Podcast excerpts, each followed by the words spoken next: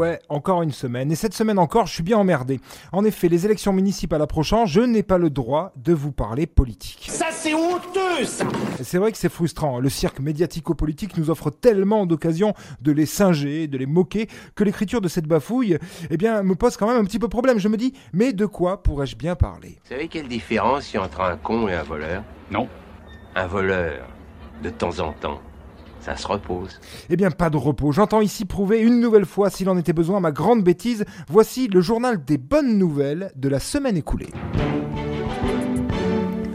La nouvelle est tombée en début de semaine. Il sera condamné, mais son pénis va rester. En effet, Harvey Weinstein risque jusqu'à 25 ans de prison, mais la sentence castration en place publique version germinale n'a pas été retenue. Dommage. Savoir créer la jouissance, c'est tout un art. International toujours avec le coronavirus qui progresse, mais qui fait toujours moins de morts à l'échelle mondiale que la pauvreté ou le groupe d'assaut. Et ça, c'est aussi une bonne nouvelle. Un virus qui frappe au hasard et pourrait bien provoquer le décès inattendu de quelques nantis. Espérons que Michel Sardou soit allé faire un tour en Chine.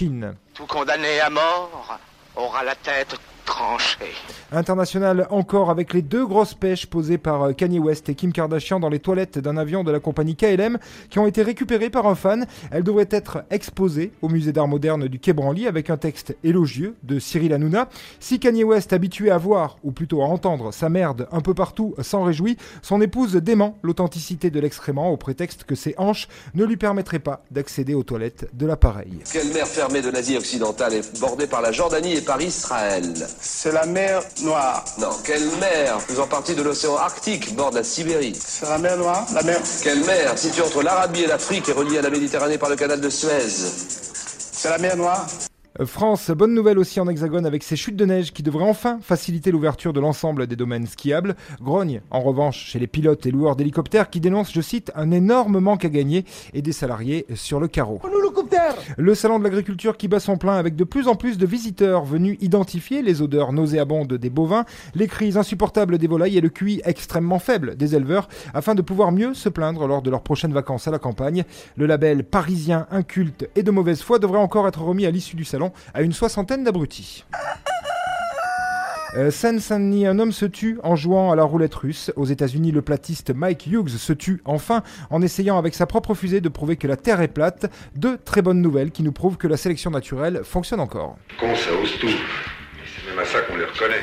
Culture et Kinvey qui annonce à regret l'annulation de sa tournée faute de spectateurs. On espère bien sûr dans les prochaines semaines une annulation des tournées d'Ayana Kamura, de PNL et de Joule faute d'intelligence de l'audience. La réponse dans les prochains jours. Ainsi mais sois plus clair. Exprime-toi dans la langue de Jean-Baptiste Molière. Et enfin, très bonne nouvelle pour les amateurs de sport puisque le 15 de France réalise un début parfait au sein du tournoi Destination, une entame de compétition qui a beaucoup inspiré Didier Deschamps qui se dit favorable à un nouveau règlement au sein du football avec le passage à 13 ou 15 joueurs. Il a déclaré, je cite, qu'avec une défense à 7, on prendrait encore moins de buts.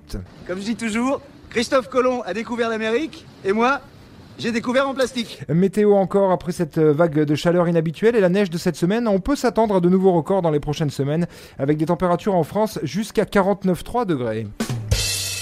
Allez, bonne bourre les apolitiques. On est fiers de travailler avec toi. Hein, Max, c'est vrai. Ah oui. C'était la semaine de Vinceau. Il n'a encore pas fait grand chose. Hein.